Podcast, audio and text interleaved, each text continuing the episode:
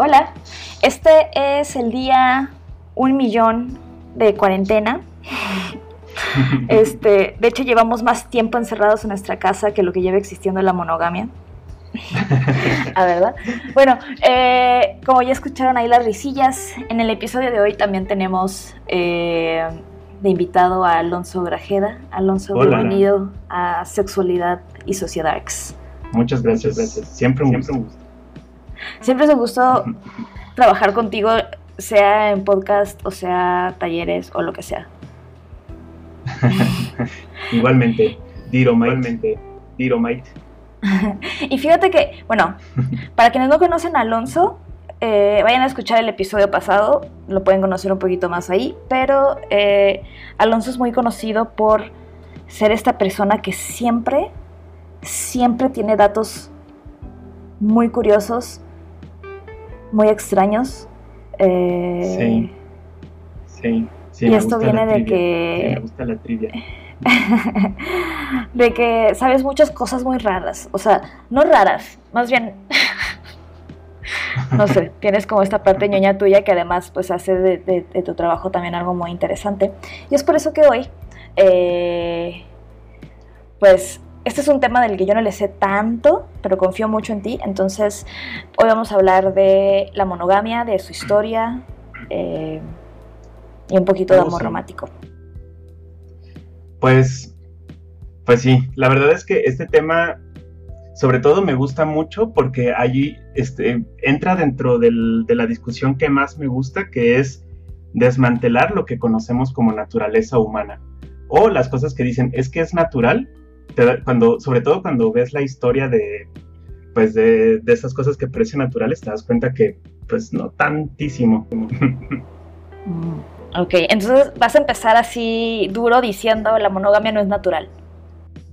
Sí, pues eh, no, no, no es natural. lo, digo tajantemente, pero no se trata tampoco como de decir que la monogamia es mala o antinatural o, la peor cosa que le haya pasado a la humanidad. Eh, bueno, ya que cada quien le dé los matices, si, es, cierto o no. Pero, pero lo que sí es que definitivamente no es algo que podamos comprobar que ha acompañado a la humanidad desde siempre o digamos que si tuviéramos una retroevolución hacia nuestra mente paleolítica o hacia nuestras sociedades paleolíticas, eh, es muy probable que no encontremos relaciones monógamas, por lo menos serían raras. Mm, ok, estoy, muy emocionada, creo que te he escuchado hablar de esto como unas 3, 4 veces, pero siempre, siempre es emocionante eh, escuchar sobre este tema y la no monogamia y, otras eras. Sí, pues aquí este, la aclaración, ahorita que ya mencioné al, paleolítico, es que en realidad sabemos muy poco de toda nuestra historia. Para empezar, ¿cómo la dibujamos? Casi siempre que, le digo a la gente, a ver, haz una línea de tiempo de la historia de, la humanidad, la empiezan hace 6.000 años, ¿no? Así como de, ay, pues aquí, pues cazábamos y recolectábamos y después aprendimos a sembrar, pero pues no, no fue tanto así. Así como nomás para contextualizar. sí, no, y eh, realmente el mundo que conocemos es extremadamente reciente. Nomás para que se den una idea.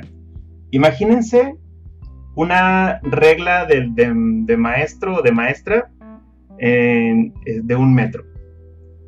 Pártanla a la mitad la última mitad, la otra vez a la mitad. Eso ya serían eh, que unos 25 centímetros. En esos últimos 25 centímetros es el tiempo que llevamos fuera de África como especie. Poquito más, pero más o menos así.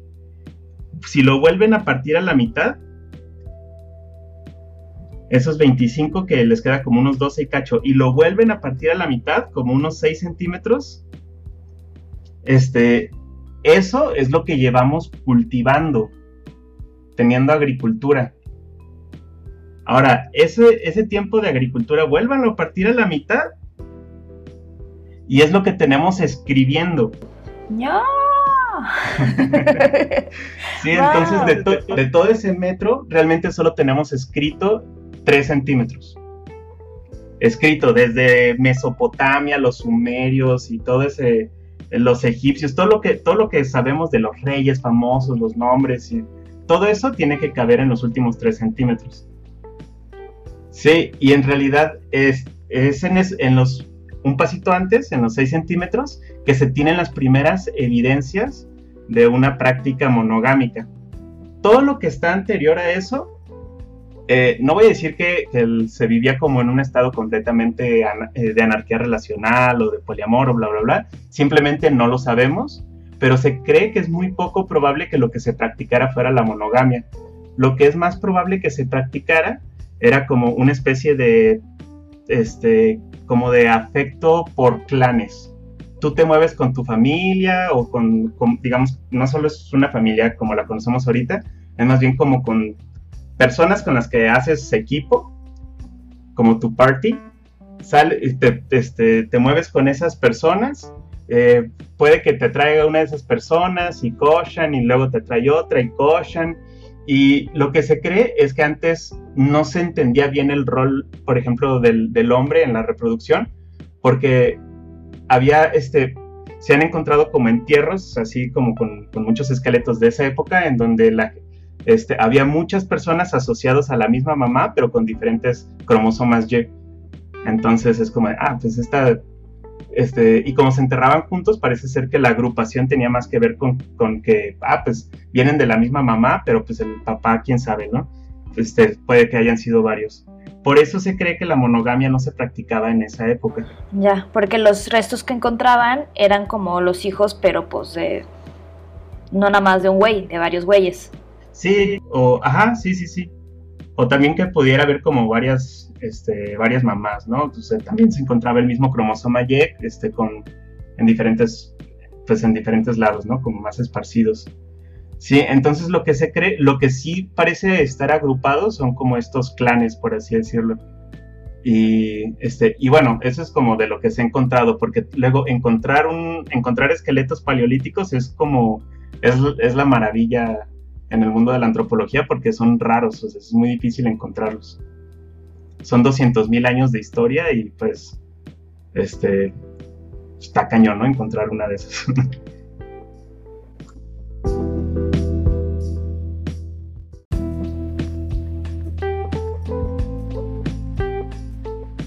Entonces, de estos 100 centímetros, o sea, de este metro de historia, solo los últimos 6 es cuando tenemos eh, evidencia de que hemos sido monógamos o que hemos estado practicando algunas personas este, la monogamia. Sí, que justo, que justo eso coincide con, con, la época en la que se cree que empezó a surgir la, la agricultura o como los, primer, los primeros asentamientos eh, sedentarios, no, no campamentos nómadas, sino ya como aquí vivo para siempre. sí, y, lo que pasa es que se cree que tardó hasta, hasta que surgió la agricultura que, este, que ya hubiera evidencias de, monogamia, porque, bueno, en, este, lo que se propone es que hay dos condiciones necesarias para que la monogamia tenga un sentido práctico, porque pues al final no tener, yo me opongo a la idea de naturaleza humana porque creo que lo único que tenemos son comportamientos y cerebros muy, muy maleables y se ajustan a lo que convenga más. Entonces, ¿cuándo empieza a convenir la, monogamia o cuándo empieza a ser favorable para, no sé, para, para las personas en general? Pues, digamos que tendría que ser conveniente para poder repartir tierra de una manera eficiente. Que, pues bueno, tiene que surgir la, la agricultura para que pueda existir la idea de una propiedad de tierra y que este, y que tú quieras pasarle la tierra a, pues, a, personas que tú tengas, digamos, cierta certeza de que sean tu progenie.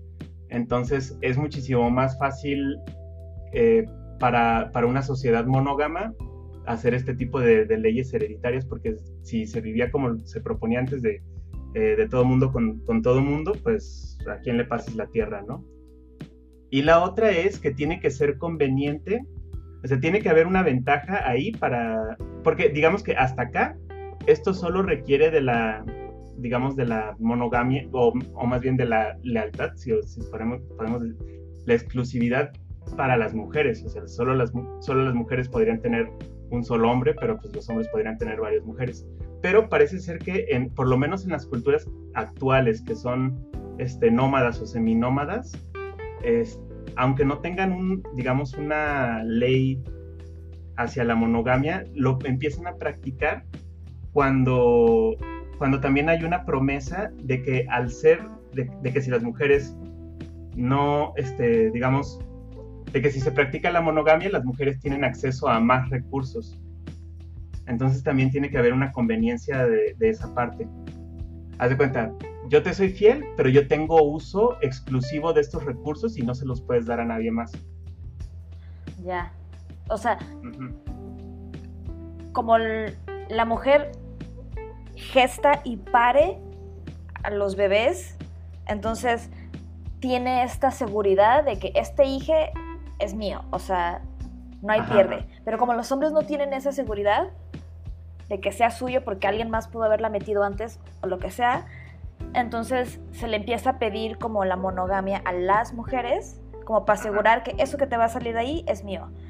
Pero entonces para, para que la mujer diga, ok, va, le empiezan a dar como ciertos privilegios, como mira, si tú no coges con nadie más, entonces yo te dejo aquí usar mis, este, no sé qué usaban antes, mi catre. Sí, sí, o, ajá, o la comida va a ir como para tus hijos y nada más tus hijos y bla, bla, bla, ¿no? Sí. Entonces, este... Tengo una duda. Ajá. Porque, o sea, todo esto me hace mucho sentido. Pero, ¿esto quiere decir que ya existía como cierto tipo de... Eh, como organización patriarcal? Porque si las mujeres eran quienes tenían como cierto pues sí, pues tenían a su tribu y a su raza y a los hijos y todo esto, en cuanto se crea, cuando se empieza a practicar la agricultura, ¿por qué es que los hombres tienen esta necesidad de querer pasarle su propiedad a otras personas? ¿No sería más como que las mujeres tendrían esta necesidad de pasar y no tendrían el problema porque pues son sus hijos porque nacieron de su vagina? pues eh, pues digamos que eso ya no es tan claro, porque, pues, por ejemplo, hay evidencias de sociedades prehistóricas que, que definitivamente eran patriarcales y otras en donde no se entiende tanto por qué. Este, lo que sí es que, por ejemplo, algo que también se ve más o menos por esta época es la división de, trabajo eh, por géneros. Antes de eso parece ser que todo el mundo hacía de todo y parece ser que más o menos al, cuando llega la agricultura, pues empiezan a dividir los trabajos. Entonces, digamos que eso, ya es una hipótesis mía, ¿no? Porque no, no, no, me, no me consta. Pero diga, digamos que se le deja el trabajo físico y pesado, bla, bla, bla, a, a las personas con cuerpo masculino.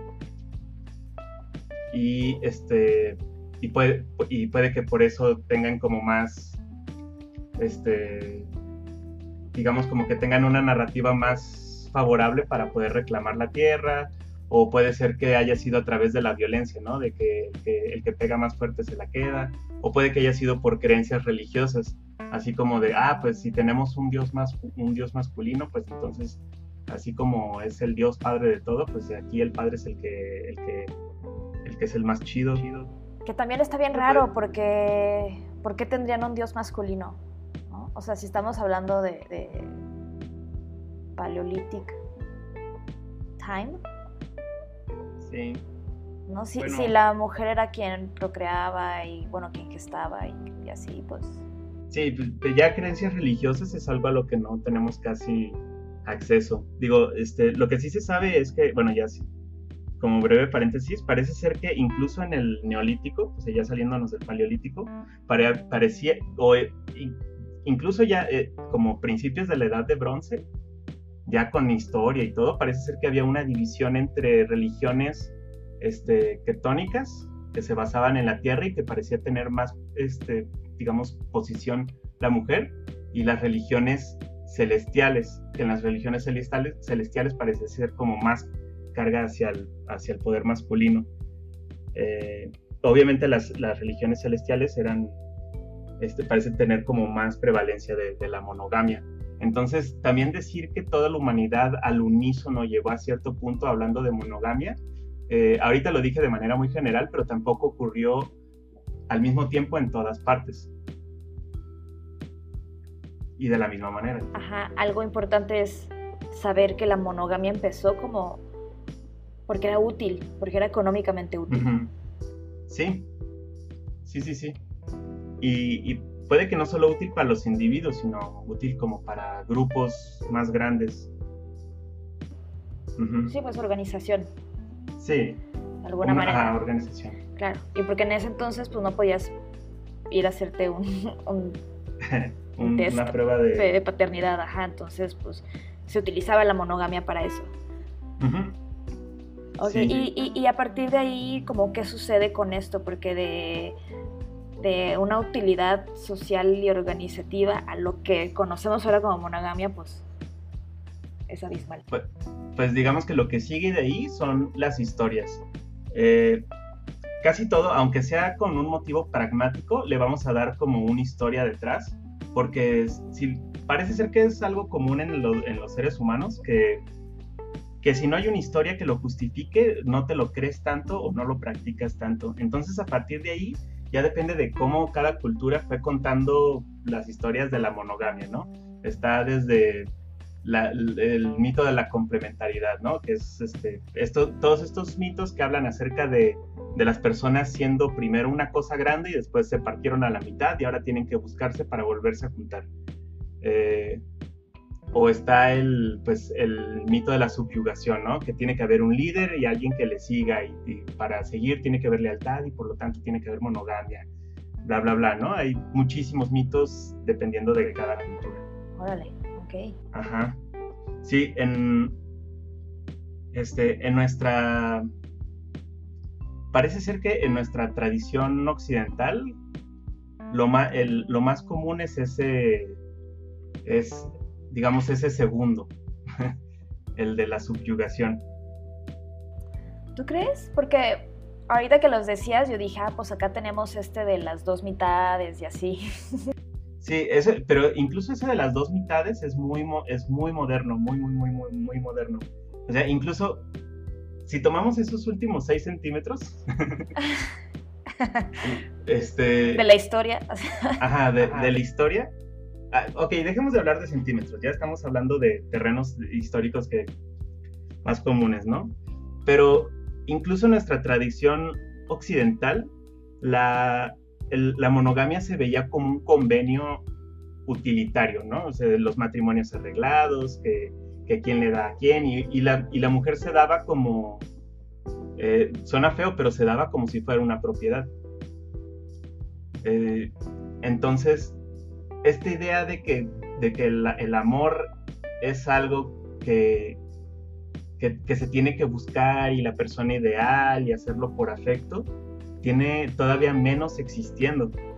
Claro, porque estamos hablando de la monogamia sexual o reproductiva, no sé cómo llamarlo. Pero hasta ahorita nada tiene que ver con el amor. Pues este, pues no, no diría nada, pero el amor sí es como muy, muy, digamos, segundo, tercer plano en, la historia de, cómo se organizan las parejas. Claro, y creo que también de aquí tiene sentido porque eh, normalizamos o naturalizamos que los hombres sean infieles, ¿no? Porque desde sus orígenes, como la necesidad monogámica, pues era de las morras porque ellas eran quienes tenían que garantizarle al güey de que ese bebé era suyo de nadie más, pero el güey no tendría por qué ser monógamo. Pues eh, no, pues sí, de hecho, digamos que esa utilidad era más así como de, a ver, yo quiero que todos tus recursos se los des a lo que salió de aquí, ¿no? Entonces la persona con cuerpo masculino dice, pues bueno, eh, pues entonces pues yo quiero asegurar que todo lo que salga de ti sea también, mi, sea también mis genes, ¿no? Entonces, este, pues sí. porque de alguna manera no se rompe ese acuerdo porque tú le estás dando todos tus recursos al mocoso que ya me salió de la panza y a mí. No se lo estás dando a nadie más. Entonces, con quien decidas coger afuera, pues ya no es tanto parte de, ¿no? Sí, no. este, y de hecho, ahora que, que, lo mencionas, es esa idea de que los hombres son más, eh, digo, menos inclinados a la monogamia también es reciente porque, por ejemplo, en la antigua Grecia se creía que las, eh, de, hecho, eh, en la antigua Grecia y en la Edad Media, se creía que las mujeres eran las, las, las promiscuas que los hombres estaban inclinados a encontrar una persona y, quedarse con esa persona porque eran súper racionales y bla, bla, bla. Y como las mujeres eran pura pasión y puro deseo, pues las, a las mujeres se les tenía que controlar porque eran eh, polígamas por naturaleza. Se creía eso antes. Entonces, ni siquiera este, esta idea de... Eh, esta idea de, de qué género tiene como más predisposición a la monogamia, ni siquiera tiene todo el tiempo de nuestra cultura existiendo. Sí, o sea, ya sé que, ya no vamos a hablar de centímetros, pero... pero, ¿qué es? ¿Tres centímetros o menos? Tres centímetros era el tiempo que tenemos escribiendo. Eh, que son, que son 6.000 años. Digamos que... Eh, ¿Qué será? A ver, 6.000, a la mitad, 3.000 Sí, como, digamos, como el último centímetro. Hasta el último centímetro todavía se tenía la idea, igual y hasta el último medio centímetro todavía se tenía la idea de que las, de que las mujeres eran las, las que buscaban las relaciones múltiples y que los hombres eran los que buscaban a una sola persona. Que también eso depende de la cultura y de la época y de bla, bla, bla, ¿no? ¿Y de qué, eh, más bien en qué momento eh, se empieza a vincular el amor romántico con la monogamia? Pues, digamos, eh, igual, en nuestra cultura, digamos, desde la Edad Media, cuando surge esta, más bien cuando los europeos que fueron a Medio Oriente, a, pues, a las cruzadas y todo eso, importaron del mundo árabe los conceptos que ahora, que ahora conocemos como el amor caballeresco. sí. A ver, platícanos de eso. Eso ajá, me gusta este tema. Sí, digamos que el, amor caballeresco eh, son como. Se, romantizó mucho en este, ya en los 1800, pero digamos que el amor caballeresco tenía esta, estas características de ser un hombre, generalmente un caballero noble, enamorado de una mujer noble, pero esa mujer noble, por algún motivo u otro no puede estar con ese hombre noble. Entonces, este es, digamos, un, un tropo, como una narración. Así, para, para, hacer amor tiene que ser imposible, decían, según el código caballeresco. Por eso tienes tantas historias de, que te enamoraste del, este, del, de, la esposa del rey o, o incluso uno de los romances más saludables, el del Cid con Jimena, pues el Cid lo exiliaron y Jimena se quedó en España, entonces, bueno, en Castilla. Entonces, este, aunque estaban casados y todo y parece que todo iba bien, pues el cantar cuenta cuando pues no se pueden ver y se extrañan un montón. Wow, y, y, que de alguna manera esas historias caballerescas están hasta cierto punto todavía en, presentes, ¿no? Como ahorita que decías esto del amor imposible, yo dije, claro, todas las novelas que vi.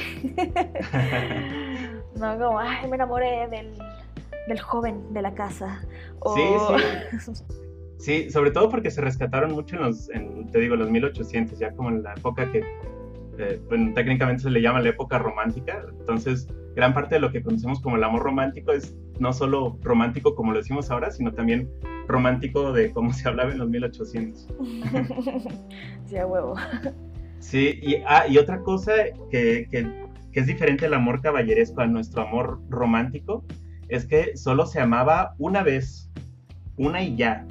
Nada de monogamia serial, nada de que pues esta persona no era, vamos a seguir intentándolo, era si la persona de la que te enamoraste no te pela, ya valiste.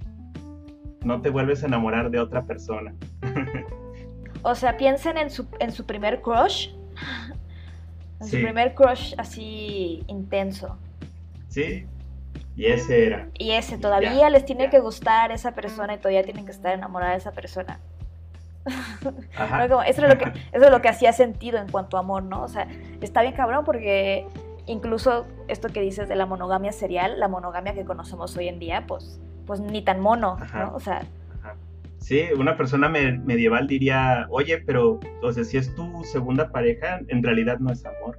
Digamos que lo que, lo que ocurrió como para ya tener esta perspectiva más de, que se, digamos, la de besar sapos, como de calarle y encontrar la persona correcta, creo que viene más cuando el capitalismo empieza a entrar en, en su auge y no, no, digo capitalismo de manera peyorativa, más bien como esta idea de eh, otra vez vuelve a entrar el, cómo se distribuye la, propiedad, ¿no? Digamos que ahora la propiedad con el capitalismo no se vuelve como parte de la comunidad, eh, tiene que ver con el individuo.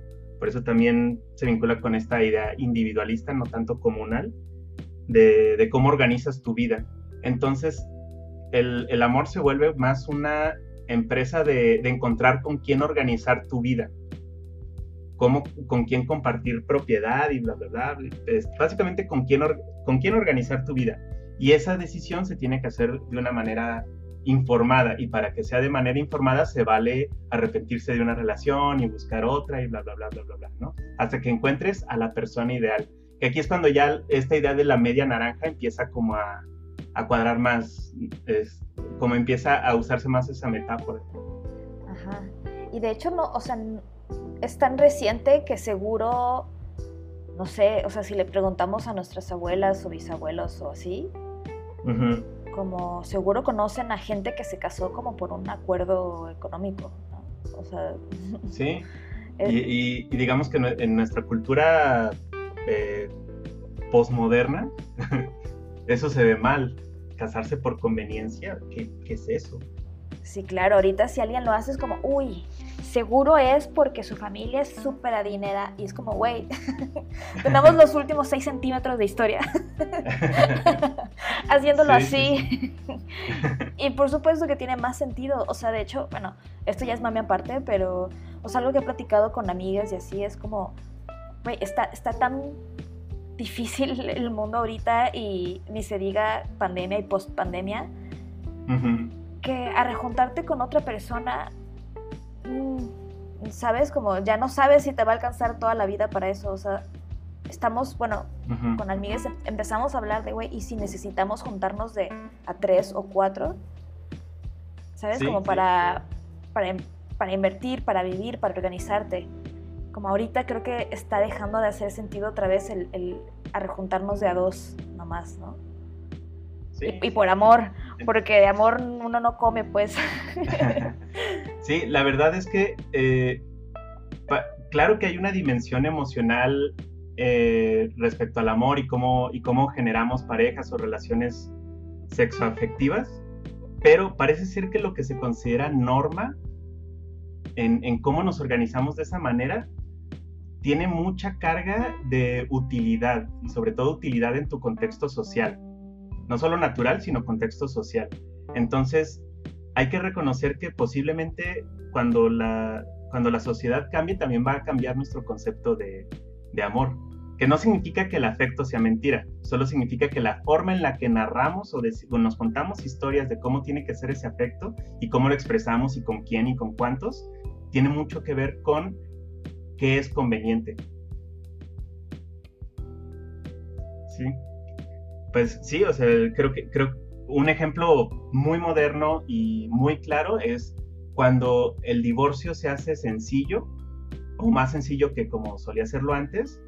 Eh, pues digamos que la monogamia serial se convirtió en la, en la norma. Es muy, bueno, no sé cómo sea en sus familias, pero en, mi familia y sobre todo en mi familia de, Estados Unidos, es muy común hablar acerca de, pues me casé una vez, no funcionó, me vuelvo a casar y bla, bla, bla, ¿no? Claro, y, y no sé, es que, es que a mí me, parece muy, muy extraordinario cómo cambiamos de, de organizarnos a partir de la monogamia a convertirlo en la nueva norma, ¿no? Porque, o sea, yo, por ejemplo, dejé de practicar la monogamia hace, eh, ¿qué será? Ya, no mames, ya como 6, 8 años. No sé. Sí, como. Pues, pues, yo, yo, sí llevo como unos 7, 6 años. Sí, sí, sí. Entonces, por lo menos 7, 8 años en estos negocios de no ser monógama y, y las cosas que se dicen alrededor de la no monogamia, y como pues es que eres una persona que no se quiere comprometer, ¿no? Inmadura, que nada más quieres andar cogiendo, que nada más utilizas a las personas, que... Y es como, verga, pues, pues nomás volteen a ver atrás, ¿no? O sea... Sí, sí. La, la verdad es que para mí, eh, eh, a mí me encanta la historia porque me abre un chingo de, perdón, un montón de, de posibilidades. Te ayuda a desmentir un montón de, de, mitos. Y eso, como dices, viendo hacia atrás, o sea, no solo es viendo hacia qué nuevos modelos podemos generar, es como, oye, hace, hace 10 centímetros era diferente. hace, hace un centímetro era diferente. O sea, hace dos milímetros. incluso. Claro. Entonces, algo que siempre se tiene que hacer es qué historias escuchamos acerca de, del amor romántico, cuándo se escribieron esas historias y también algo bien chido es ver cómo se adaptan. Sobre todo ahora que están adaptando muchas películas de, no, creo que no se puede decir el, nombre de la, de la compañía de, del ratón orejón. Pero, pero, pero fíjense cómo adaptan las historias románticas eh, de, las, de las animaciones que quizás sean de los 40, quizás sean de los 90 para un público moderno y pueden ver cómo ha cambiado en poquitos años la idea que se tiene de amor romántico. Claro, sí, sí, sí.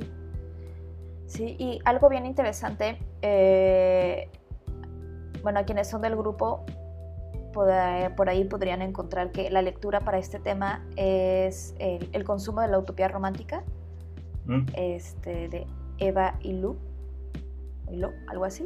Este, y está bien interesante este libro para quienes no lo hayan leído, eh, se los recomiendo porque empieza a ser como, eh, empieza a contar un poco cómo, cómo se mezclan los, los medios de comunicación ¿no? con la transformación del amor romántico. Eh, está súper interesante y, y, específicamente el cine, ¿no? De cuál es el papel del cine en, cómo entendemos el amor ahora. Y esto que mencionas está súper interesante porque sí, y además, o sea, cuando hablamos de monogamia lo asociamos sí o sí con amor romántico y cuando hablamos de amor romántico, o sea, la neta es que aprendemos a amar y aprendemos a ser pareja, o sea, sí, de lo que vemos en casa, y que eso pues ya es un volado, ¿no? hay banda que todavía tiene papás que siguen juntos, pero pues, pues, no, no es el caso. Por lo menos no el mío y tampoco el tuyo. Reliquias. Ajá, entonces imagínate qué que, trip que aprendes a ser pareja de tus papás, quién sabe qué chingadera te tocó, ¿no? De ejemplo de relación que no tiene nada que ver con la calidad de seres humanos que son tus papás. Eh, y además estar viendo todas estas películas donde te, te, van contando estas historias que además no tienen sentido. O sea, no sé, el Aurora y el príncipe este güey este, se conocieron. En el bosque. Cantando en el bosque. Sí, sí. No, y es raza que se casa después del primer beso y, y, es como lo de hace rato. Imagínate que tu primer crush es como el amor. Se supone que tendría que ser el amor de tu vida o tu novio de la secundaria. No mames, yo ni siquiera le hablo a personas de la secundaria porque ya no me caen bien. Ahora imagínate que elegí a alguien de la secundaria o de la prepa para vivir el resto de mi vida ahí. Y el pedo es, eso, que, que, aunque es ridículo, está muy metido. ¿No? Sí, eh, pues. sí. Y esto es algo, es algo bien importante porque a veces, sobre todo con el tema de la monogamia, el poliamor y todas esas cosas, eh, o incluso feminismos, género, lo que quieran, hay muchas cosas que son ridículas, que son como what the fuck, y las entendemos, pero entenderlas, ojo, no significa que las podamos aplicar. Sí, claro. Y esto es bien importante porque a veces hay, hay, banda que cree que porque ya lo entendió teóricamente, entonces ya no le afecta en su vida y es como Nel. Estas cosas nos van a seguir atravesando todo el tiempo, ¿no? Estas películas de El ratón orejón, eh, pues nos acompañaron y crecimos con ellas y están bien metidas, ¿no? Entonces, por más poli, por más anarquía relacional o lo que quieras, estas son cosas que siguen súper vigentes. Sí, claro. adentro, ajá. Sí, sí, sí. Y, y, en el amor romántico va atravesado todo, ¿no? Género, historia, eh, sí, ¿no? Entonces, creo que no se trata como decir que la monogamia es mala, pero sí que si va, que, que la forma en la que organizan sus, sus relaciones afectivas, que sea una decisión, que no sea un, pues es que así son las cosas, ¿no? Pues es natural. No es natural, no, no se te va a romper el ADN si, si tienes relaciones no monógamas, eh, pero la cosa es conocer todas las opciones posibles para tomar decisiones libres y conscientes. Claro, y además como si tú que nos escuchas en este momento dices, yo ni de pedo quiero explorar otra cosa que no sea monogamia, está bien, ¿no? Como el punto aquí no es convencer a alguien de que intente otras cosas, pero como al estar haciendo esta revisión de historia nos damos cuenta que que la posibilidad de cómo nos relacionamos también tiene que ver mucho con el contexto. Entonces, no se trata de que tú que nos escuchas dejes la monogamia. Se trata de que si alguien cerca de ti o alguienes quieren practicar cualquier otra cosa, ¿no? Como no poner antes que nada como el juicio y el mal trip y el, eh, no, ¿sabes? Como, pues decir, pues claro, ¿no? Esta madre que yo estoy viviendo, que es válido que yo viva mi monogamia, nadie más tendría por qué hacerlo obligatoriamente. Y ese es el punto, cuando no hablamos de esto, se vuelve una norma y se vuelve una obligación y entonces nos sentimos mal si no somos monógamos. Uy, yo las veces que me he sentido como, ¿qué, tendré de, qué habrá de malo conmigo y qué horrible tendré en mi historia de vida que no me gusta este trip? Y es como, güey, o sea, igual y sí, claro, siempre somos resultado un poco de todo, pero, pero pues no, ¿sabes? Es como lo que hablábamos con el deseo, ¿no? De creemos que hay una sola forma en la que podemos desear y en la que podemos tener una experiencia sexual y si nos salimos de eso entonces nos sentimos mal y algo está roto en nosotros o algo no. Y creo que el punto de hablar de estos temas es este, que entendamos y que cuando alguien o yo queramos salir de esto que se supone que es natural y único, digamos, está bien, no pasa nada porque no es algo natural en el sentido de que tiene que haber algo muy raro o malo contigo si quieres algo distinto. No puede haberlo dicho mejor. y, pasa esto mucho, ¿no? O sea, ahorita el tema no es poliamor ni nada, pero, pero creo que cuando hemos hablado de este tema, mucha gente lo toma muy personal. ¿no? Como que entonces no estoy siendo una persona súper moderna y abierta y así. Si soy monógama y es como en él, por ahí no va. ¿no? Pero uno, recuerda que no es obligación. Y dos, si es complicado para ti, como no seas como muy agresivo o muy duro contigo, porque tiene sentido que sea difícil, porque esto es algo que se tiene que ir trabajando, sobre todo porque al inicio tenemos como todo este punch hormonal que claro que, nos, que no tenemos ojos para nadie más, ni amor para nadie más, y todas estas cosas, porque tienes las pinches hormonas diciéndote, sí, aquí, attachment, hay que quedarte, amor, uh, pasión. Sí, sí. Digo, al final, aquí hablamos, minimizamos un poco lo que se considera mucho tiempo, ¿no? Como poniéndolo dentro de esta regla metafórica, pero la verdad es que a nivel individual, 15, eh, 20 o los años que tengas de formación es todo esa es toda tu regla y, este, y es tan difícil desmantelar personalmente 15 eh, años como para una sociedad desmantelar 300 años. Así es. Y la monogamia o la historia que nos cuentan del amor romántico monogámico nos hace sentido por el apoyo, uno social, ¿no? externo, porque todo mundo así estás triunfando en la vida si tienes pareja o si te vas a casar o si te comprometes. Uno, ¿no? Tienes todo el rush de la gente que dice a huevo, la estás armando en la vida, ¿no? Porque ya encontraste a alguien. Y dos, tienes todas las hormonas y todo que hace que todo sea pasional, que el sexo sea increíble, que bla, bla, bla, bla, en el mejor de los casos. Pero para que te funcione la monogamia, o sea, en algún momento te vas a quedar sole, ¿no? O sea, ya no vas a tener a la gente diciéndote a huevo que chido que lo estás logrando porque ya te casaste, ya, bye, ¿no? Ya no vas a tener las hormonas diciéndote, uy, esta persona es increíble y maravillosa y solo tienes ojos para esta persona. O sea, todas esas cosas se van a disminuir, independientemente de si eres poli o si eres una persona monógama. Esto se va a ir. Entonces, también es importante reconocerlo porque quienes sí quieren tener relaciones monógamas tienen que saber que es un, que es un proceso y que es un trabajo constante. Sí, exacto. Sí, quizás más explayado. Hay muchos libros que se han escrito acerca de cómo tener una relación monógama exitosa. Pero, este, pero sí, también, eh, digamos que es tan, eh, es tan poco natural la monogamia como la no monogamia. Nada es natural, todo es trabajo. Exacto, ¿no? Eh, hay, y fíjate, bueno, esta clase que es de sexualidad y que me gusta mucho hablarles del erotismo y del placer, ¿no? Y esto también va de la mano con el placer, ¿no? Eh, amar a alguien, así, amar muchísimo a alguien y aceptar a la otra persona así, con todo el cariño y con todo tu potencial afectivo, no es sinónimo de que esa persona te va a atraer sexualmente todo el tiempo. Y esto es algo que también, o sea, tenemos metido, o sea, es como esta, este triángulo de monogamia, amor romántico y, y, que, y placer con esa persona, ¿no? O sea, no nada más la monogamia es prometer y no vas a coger con nadie más. A veces la monogamia actualmente se entiende como ni siquiera se te va a antojar coger con alguien más.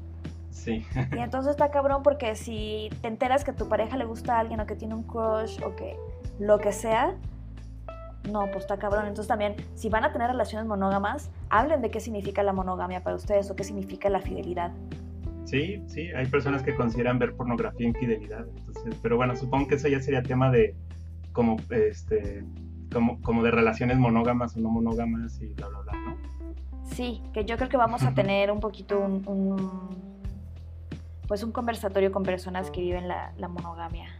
Digo, la, la, no monogamia ética. No, no monógamos no éticos, creo que todos alguna vez lo hemos sido en mayor o menor grado. Eh, y pues esto, ¿no? Como también si estás en una relación monógama y eres infiel o tu pareja es infiel, yo, yo siempre digo como, a ver, güey, o sea, bájenle dos rayas, espérate, ¿no? Porque también le ponemos un, significado así pesadísimo a la infidelidad, como si fuera lo peor que alguien te podría hacer en la vida. Y es como, pues sí duele un chingo, ¿no? Pero también por, por, este significado que le damos a la monogamia, como que si alguien no te es fiel, no te quiere, no te respeta, no te ama, no quiere vivir o compartir la vida contigo, y no va por ahí, ¿no? y, y, sobre todo cuando nos damos cuenta que nunca ha sido así. Entonces... Sí, sí, sí. Eso ya despierta otras conversaciones igual de complicadas acerca de, de los celos, de este, de todas estas violencias que hay para mantener la, monogamia, que no es que no existan violencias en otras formas de, tener parejas, pero pues eh, como es la, norma de, nuestra cultura, pues también hay toda una tradición de, forzar la monogamia incluso de maneras violentas. Sí, eh, igual, pues para quienes nos están escuchando como reflexión, yo les preguntaría así, o sea, como piensen ¿Cómo les ha ido a ustedes con la monogamia? ¿No? Como todo el tiempo se han sentido a gusto con la monogamia. Ha habido momentos, personas, situaciones que les han hecho dudar. Y ojo, dudar no significa que vas a dejar de ser monógamo. El punto es como que se animen a cuestionarse cosas, ¿no? Y a observar con qué están cómodos y con qué no. Sí, sí, sí, sí. ¿Y qué, palabras les han dado? Esa sería como mi, mi tarea a las relaciones no monógamas que han tenido. Es mi free, es mi amigo obvio, amigo con derecho. No le puedo decir nada porque pues no andamos nada más, este, cogemos y salimos y bla, bla, bla, pero no nos hemos prometido fidelidad, entonces no le puedo decir que esto que hizo me dolió. No, y es como, Ajá. Nel, aquí somos personas relacionándonos con otras personas y siempre podemos ser como responsables afectivamente, ¿no? Sea nuestra nalga, sea nuestra pareja, lo que sea. Y bueno, ya se nos está acabando el tiempo, Alonso. ¿Hay algo más como de esta historia y de este metro, ajá, de este metro histórico que quisieras agregar, compartir? Pues solo lo, que ya mencioné antes, que este, esta regla sigue creciendo. Entonces, solo manténganse abiertos al cambio. Personal y social abiertos al cambio y abiertos también a, nuestro pasado. Sí, sí, sí, sí. Pues sí, la verdad, la verdad conozcan su pasado, es las cosas más liberadoras que hay. Así es, pues muchas gracias Alonso por, por estar aquí otra vez. Eh, Y pues bueno, eh, espero que les haya gustado este programa. A mí me gusta, a mí me gusta mucho. Sé que habíamos dicho que también este podcast era un poco de cotorreo y algo más personal, pero también poder escuchar como todo, sobre toda esta información y así está, está bien chido. Y, Para mí es personal. Para ti es personal. Pero bueno, entonces, pues nos vemos en el siguiente episodio. Muchas gracias, Alonso. Adiós. A ti. Bye. Bye.